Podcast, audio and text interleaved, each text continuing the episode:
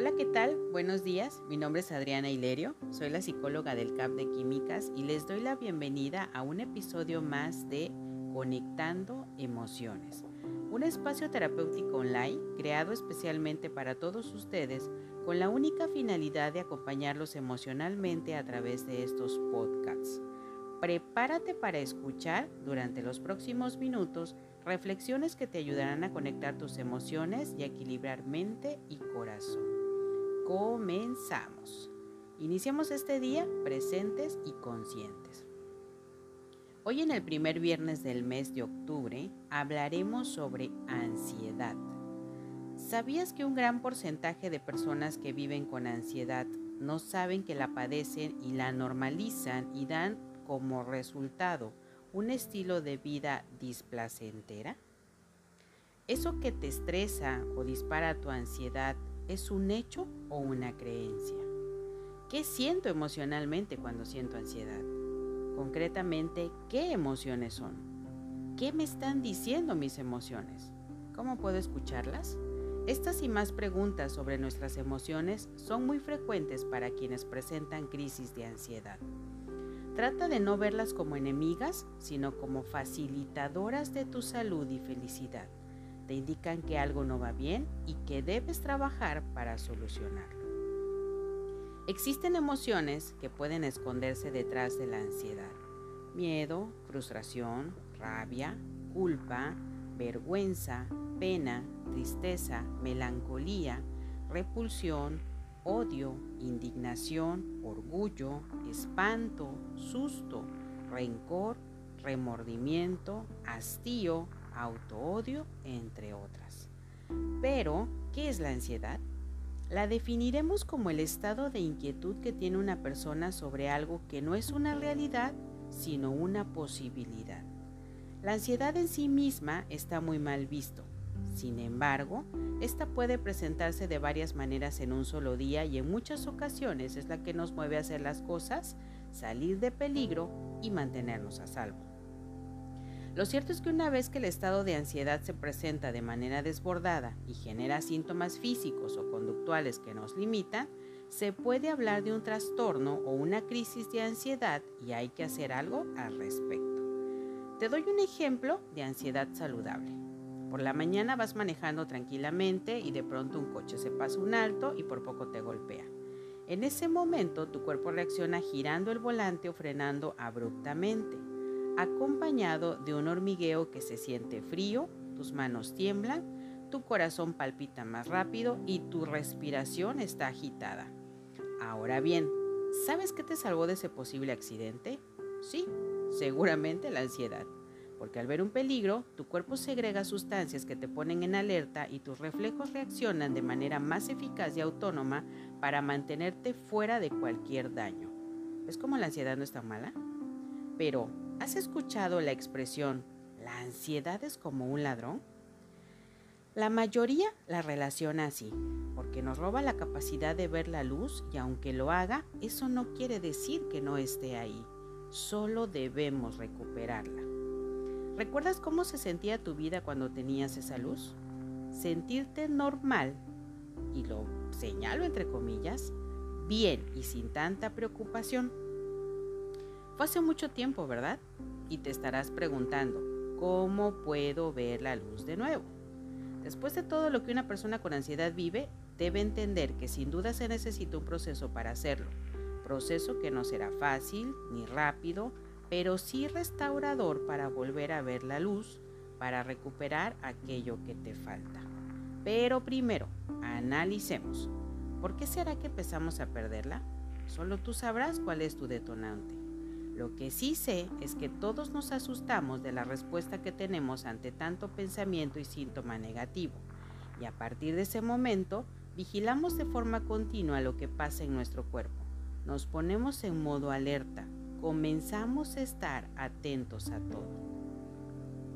Eso aumenta más la ansiedad y aunque no es sencillo saber cómo una situación de ansiedad avanza en la mente de una persona, recuerda que todos somos diferentes, podemos entender por qué presentimos miedos que se repiten de manera preocupante en nuestra cabeza. Ahora bien, sé que te sigues preguntando, pero ¿cómo le hago? simplemente dedicando un poco de tu tiempo a observar. Será la mejor manera de averiguar qué parte de la ansiedad es tuya y te toca arreglar a ti para volver a ver esa luz. En el momento en que decidimos y empezamos a afrontar y tratar nuestro problema de salud mental, empezamos a sentirnos mejor y será mejor todavía cuando empieces a comprobar que estás haciendo algo que de verdad sí te ayuda, pero haciéndolo de verdad. Es difícil pensar bien cuando las cosas nos van mal, ¿no? Desde luego que sí, obvio. Si fuera de otro modo, no existirían tantas complicaciones para llevar bien nuestras vidas para controlar la reacción a la emoción y las inseguridades en nuestro día a día. ¿Quieres ver la luz? Tienes que estar listo para enfrentar la verdad de tu vida.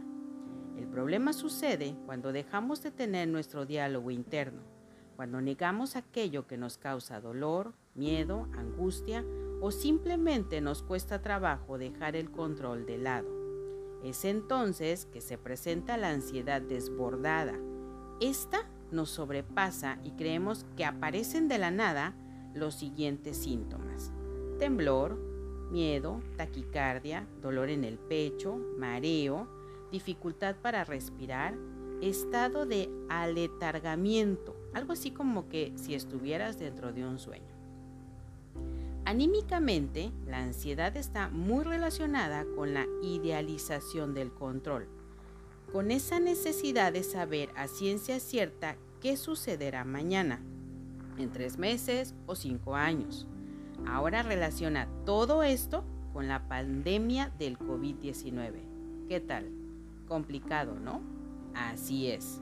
Esa es la razón por la cual hoy tenemos un brote de ansiedad a nivel mundial, convirtiéndolo así en tema común y generalizado ansiedad por el temor al contagio, por la pérdida del empleo, por el declive económico, por la escuela en línea y la lista puede ser interminable. Pero te tengo la mejor parte.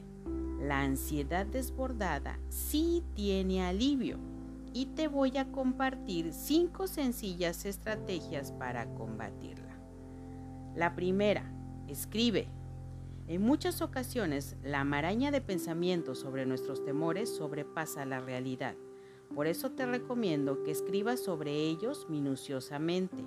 Así tal cual te atacan y cuando estés más tranquilo, podrás ver qué tan viables son tus temores y en esa misma dirección limitar tus pensamientos la próxima vez que estés cayendo en esa trampa por la que tantos pasamos.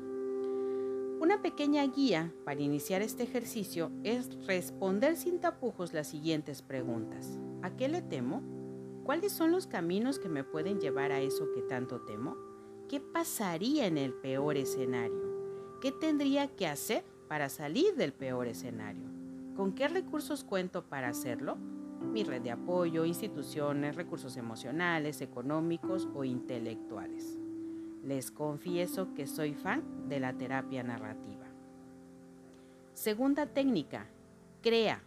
Absolutamente de la nada, esto es de lo más terapéutico, ya que si eres una persona que le cuesta aceptar la falta de control sobre la mayoría de las cosas, el crear desde el inicio algo teniendo en mente aquello que tanto te angustia, te dará un verdadero sentido del control. El cielo es el límite.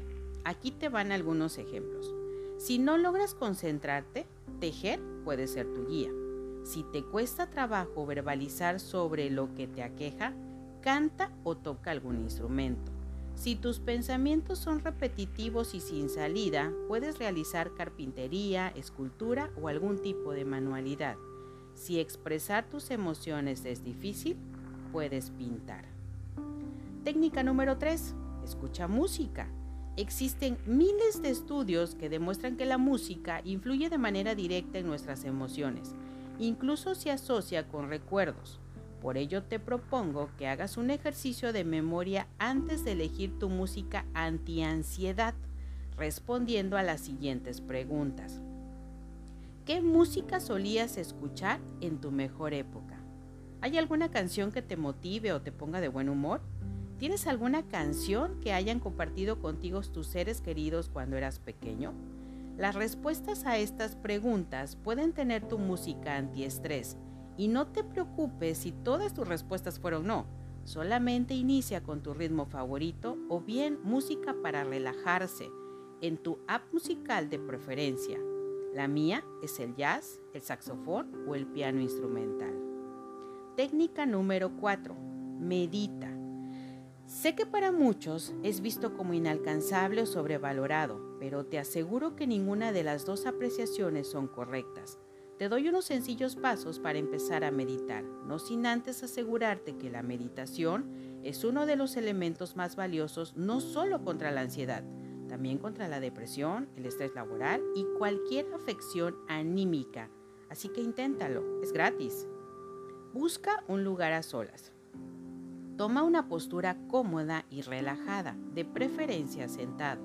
Cierra tus ojos. Mantén tu mente concentrada en tu respiración. Inhala y exhala profundo. Si llega algún pensamiento a tu cabeza, déjalo ir. Si por el contrario necesitas tener un pensamiento, elige alguno de estos y repítelo de manera constante. Estoy agradecido con quien soy. Me siento bendecido con lo mucho que tengo. Mi actual estado es de absoluta paz. Soy tranquilidad. Elige o crea alguna frase positiva o mantra que quieras conseguir a través de tu meditación o, la, con la que te identifiques. Inicia con dos minutos al día. Tú puedes. Técnica número 5. Cuida tus hábitos. Este es un elemento básico para tu salud física y emocional. Sé que lo sabes, pero siempre es bueno que te lo recuerden. ¿Estás durmiendo bien? ¿Sin ruido? Un espacio limpio, sin objetos innecesarios en tu cama, sin luz, de 8 a 7 horas como mínimo si eres mayor de edad. ¿Comes de manera consciente? Elige tus alimentos por aquello que necesites, no aquello que se te antoja. Mastica tus alimentos conscientes de sus sabores y texturas.